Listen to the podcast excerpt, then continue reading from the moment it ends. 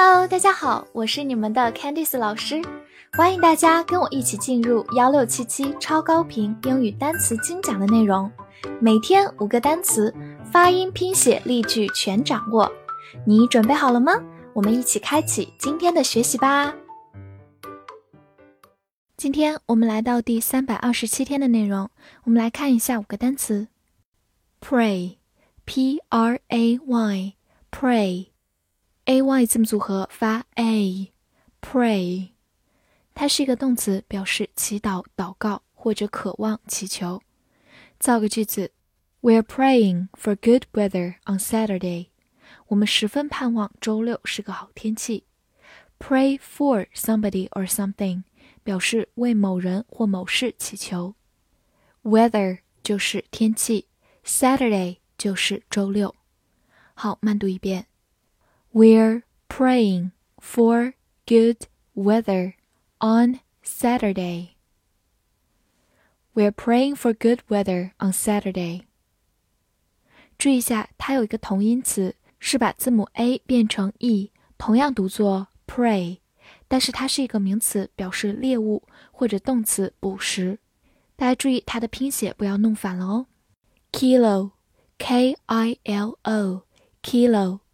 o，kilo，k i 发 k，l o low，kilo，kilo，它是一个名词，表示千或者千克公斤。比如说 half a kilo 就是半公斤，half a kilo。来造个句子。He lost ten kilos in weight.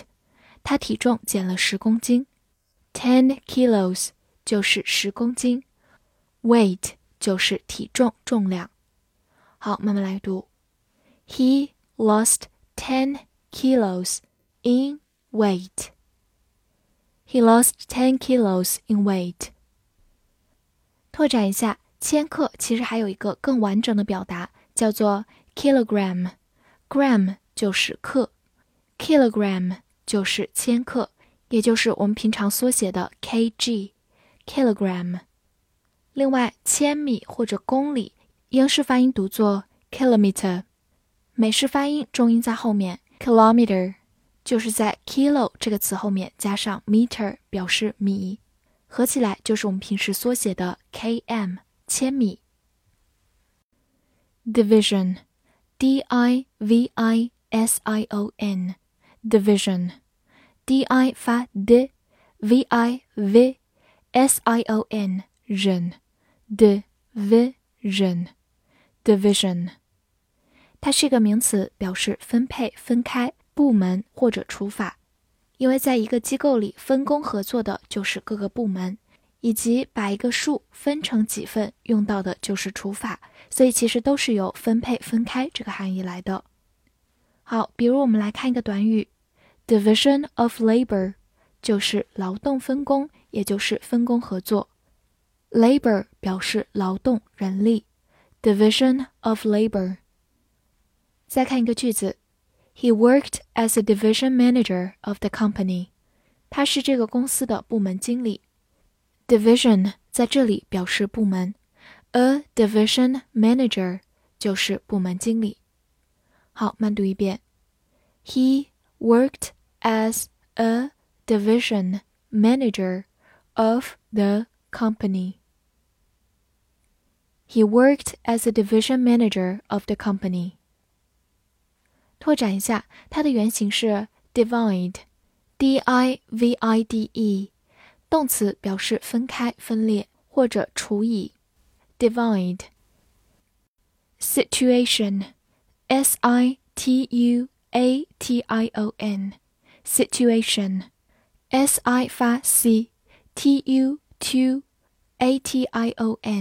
situation situation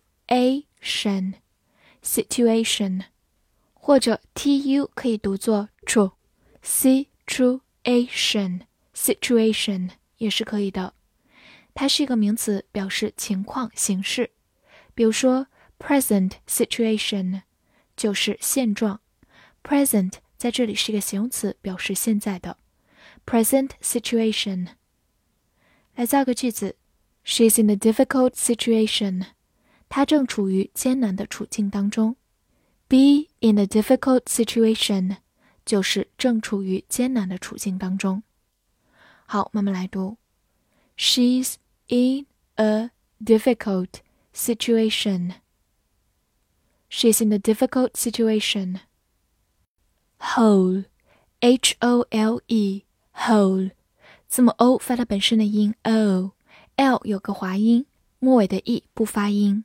Hole，它是一个名词，表示洞或者坑。比如说 black hole 就是黑洞。Black hole，来造个句子。He dug a hole in the garden。他在花园挖了个洞。Dug 其实是 D I G dig，它的过去式表示挖。Dig a hole 就是挖一个洞。好，慢慢来读。He dug a hole in the garden. He dug a hole in the garden. 注意，如果我们把这个单词中的 l 变成 m，就变成我们熟悉的 home，名词表示家或者副词到家。复习一下今天学过的单词：pray，pray，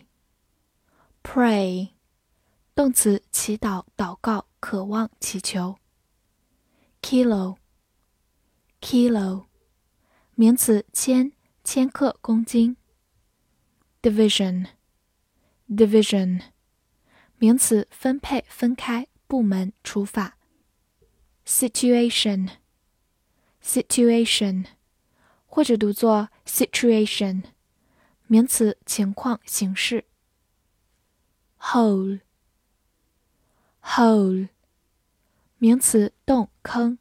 翻译句子练习，让我们祈祷，为这一个更好的情况，在我们的部门里。